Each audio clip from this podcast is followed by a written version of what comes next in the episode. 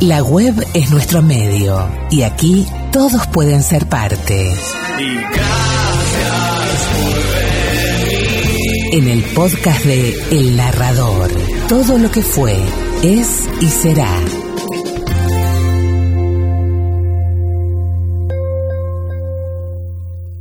Damos vuelta a la página. Nos vamos a encontrar ahora con quién? Con la literatura. Y nos vamos a encontrar con don Mario Benedetti. ¿Quién no conoce a don Mario Benedetti?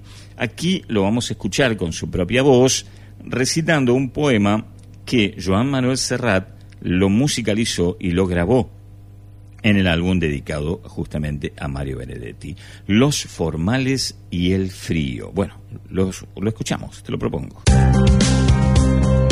Las palabras se funden con la música en el relato de una historia que nos conecta para difundir aquello que nos abre la mente. El narrador, todo lo que fue, es y será.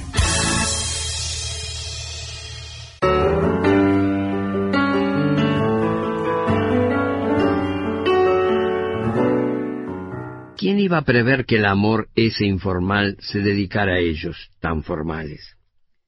Mientras almorzaban por primera vez, ella muy lenta y él no tanto, y hablaban con sospechosa objetividad de grandes temas en dos volúmenes, su sonrisa, la de ella, era como un augurio o una fábula, su mirada, la de él, tomaba nota de cómo eran sus ojos, los de ella, pero sus palabras, las de él, no se enteraban de esa dulce encuesta.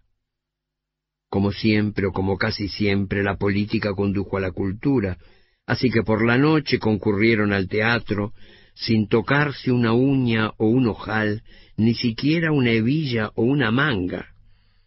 Y como a la salida hacía bastante frío, y ella no tenía medias, solo sandalias por las que asomaban unos dedos muy blancos e indefensos, fue preciso meterse en un boliche. Y ya que el mozo demoraba tanto, ellos optaron por la confidencia extra seca y sin hielo, por favor. Cuando llegaron a su casa, la de ella, ya el frío estaba en sus labios, los de él, de modo que ella, fábula y augurio, le dio refugio y café instantáneos. Una hora apenas de biografía y nostalgias, hasta que al fin sobrevino un silencio. Como se sabe en estos casos es bravo decir algo que realmente no sobre. Él probó, solo falta que me quede a dormir. Y ella probó, ¿por qué no te quedas? Y él, no me lo digas dos veces. Y ella, bueno, ¿por qué no te quedas?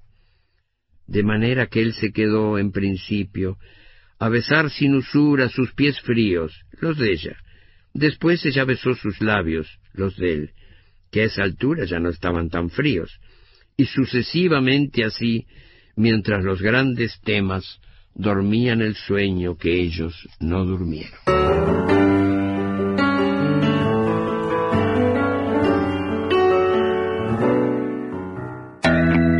Cuentos hechos para volar, poemas creados para enamorar, canciones ideadas para existir en tu memoria. El narrador, todo lo que fue, es y será.